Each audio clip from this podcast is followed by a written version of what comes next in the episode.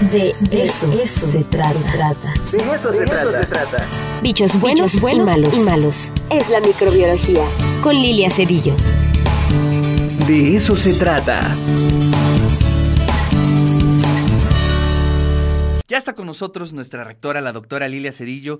Doctora, ¿cómo está? Muy buenos días. Muy bien, de verdad muy contenta, Ricardo, de estar con todos ustedes en este día. Y, bueno, es un día muy, muy bonito. Empezamos con esta información de la donación de libros. La verdad es que es una acción muy noble. Yo quiero felicitar a todos los que están involucrados por esta iniciativa, que seguramente alguno de esos libros le va a cambiar la vida a un pequeño, a un jovencito.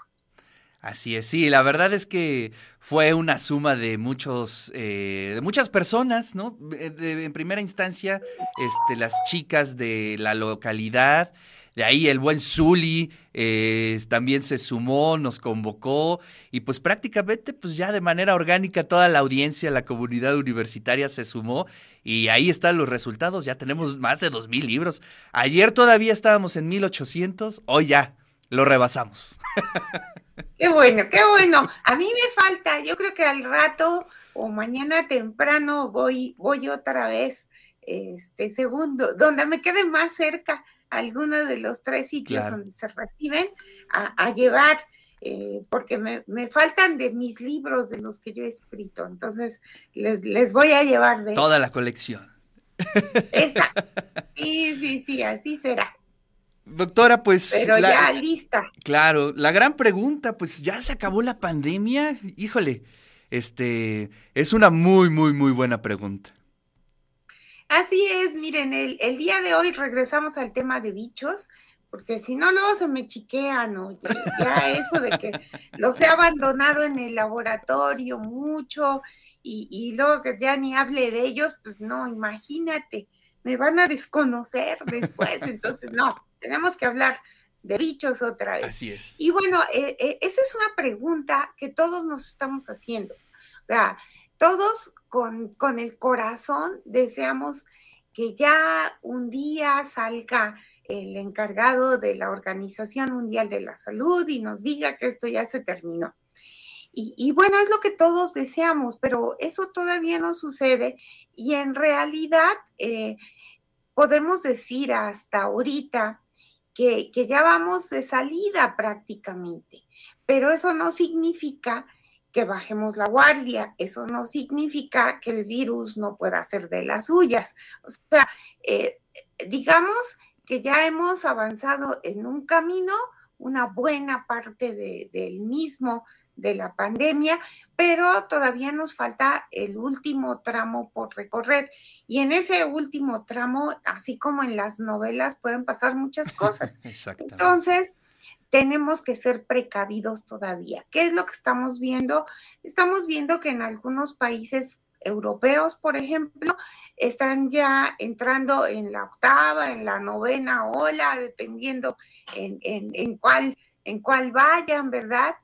Que en algunos otros países, incluso en algunas regiones de Estados Unidos, se han empezado a ver incremento en el número de casos. Entonces, ¿qué significa? Significa que si las vacunas están disponibles para mi grupo de edad, tengo que vacunarme. O sea, eso es lo primero que, que, debo hacer. Y lo segundo es seguir cuidándome. O sea, es importantísimo recordar que el problema de estas enfermedades eh, se debe, entre otras cosas, a que hay portadores asintomáticos. Entonces, hay mucha gente que se ve bien y, puede tener el virus, ¿verdad? Y uno ni siquiera sabe. Mi mamá tenía un dicho que, que a mí me causaba mucha risa, que decía algo así como, Dios dice, cuídate de los buenos, porque de los malos yo te los señalaré. Y eso es muy cierto, o sea, uno se va a cuidar de una persona que la ve que está tosiendo o que estornuda o que anda eh, eh, moqueando, ¿verdad? Entonces sí, me voy a cuidar, pero no me cuido de miembros de mi familia, de mis amigos, Y, bueno, pues ya más de dos años que hemos estado eh, confinados y limitados en muchas actividades, es obvio que todos queremos ya abrazarnos, apapacharnos, pero bueno, si nos vamos a abrazar, siquiera que sea con cubrebocas, ¿no? Entonces, este, de, a cubrebocas con cubrebocas, pues hay menos posibilidades de que nos infectemos. Entonces, es importante que sigamos cuidándonos hasta que por completo haya desaparecido eh, en, esta, en esta incidencia aumentada el virus, ¿verdad? Porque puede que el virus se quede con nosotros un buen tiempo, pero ya en, en cantidades o lo que se llama epidemiológicamente hablando, con una incidencia muy baja. Entonces, pero eso todavía no sucede y como todavía no sucede, tenemos que seguirnos cuidando.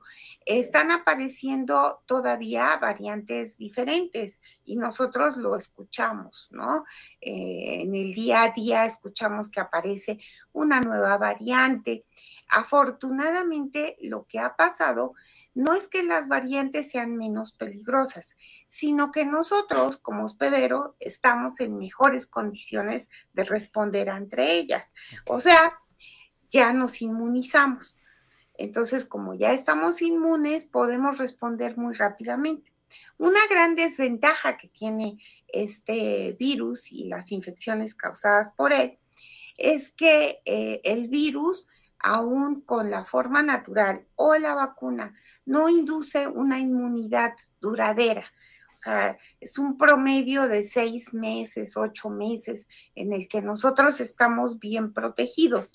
Después empieza a decaer este, paulatinamente, o sea, tampoco significa que a los seis meses ya tengo cero protección, ¿no? O sea, yo siempre les pongo el ejemplo, miren, si en el día uno, que es el que tengo mayor protección, que, que va a ser unas una semana o dos después de que me vacunaron.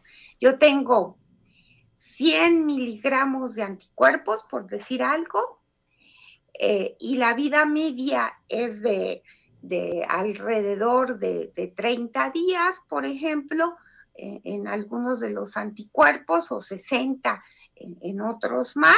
¿Qué significa?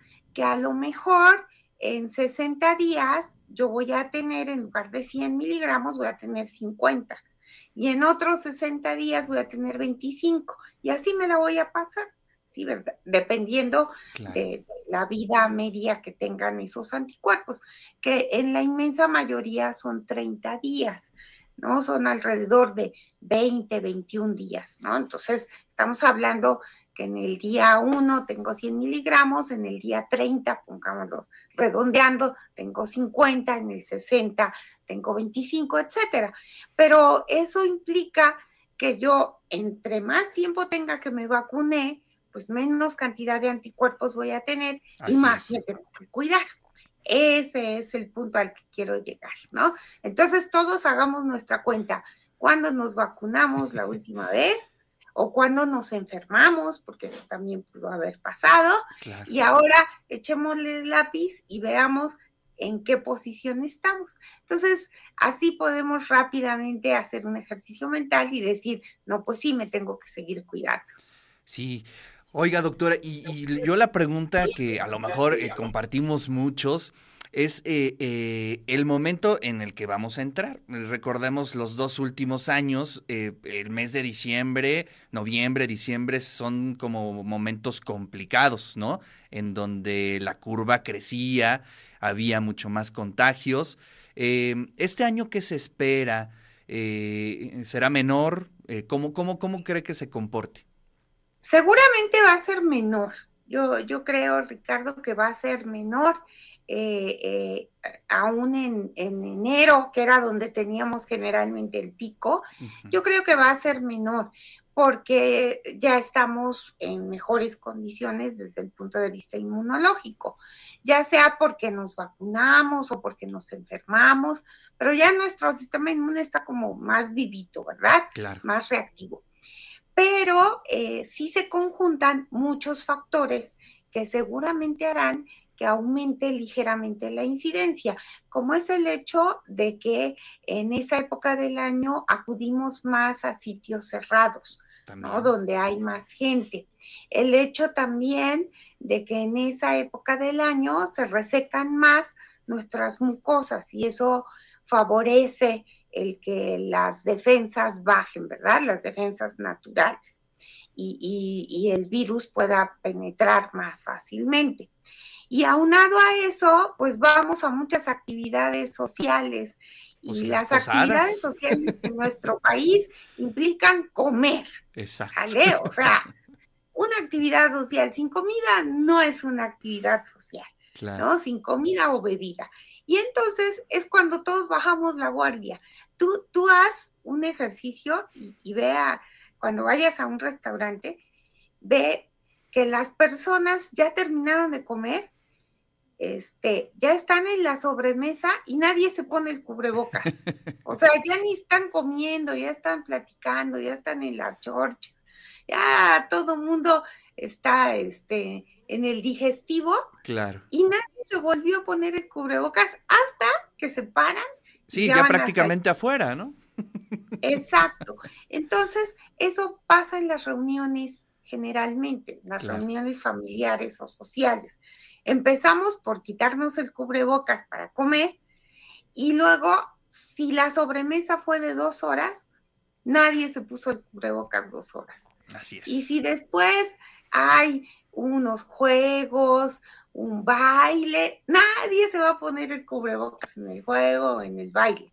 Entonces, ahí es donde debemos tener la guardia alta. O sea, ya acabé de comer, de beber, pues me pongo otra vez mi cubrebocas y no pasa nada. Claro. ¿Verdad? No, no va a cambiar la alegría, ni el ambiente, ni nada. Pues sí, sí, son muchas medidas y estar muy consciente de lo que mm, eh, eh, comentaba, ¿no? Cuando nos vacunaron la última vez, cuando nos enfermamos, pues la temporada.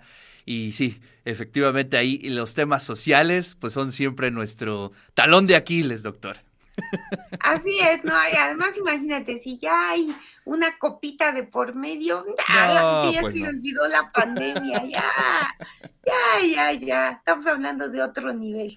Entonces, es importante, yo, yo siempre les he dicho en son de broma, pero, pero no es broma, es muy cierto. Y, y ¿saben qué les digo? Les digo, el día que a mí me vean sin cubrebocas en un acto así de mucha gente alrededor, ese día dicen, sí, creo que ya se acabó la pandemia. Pero, pero mientras a mí me vean con un cubrebocas en los actos masivos, en el salón de clases, es que tengo que usarlo. Así es. Entonces, este, me pueden usar como su indicador. Entonces, eso, eso sería, sería una medida muy práctica. Así es.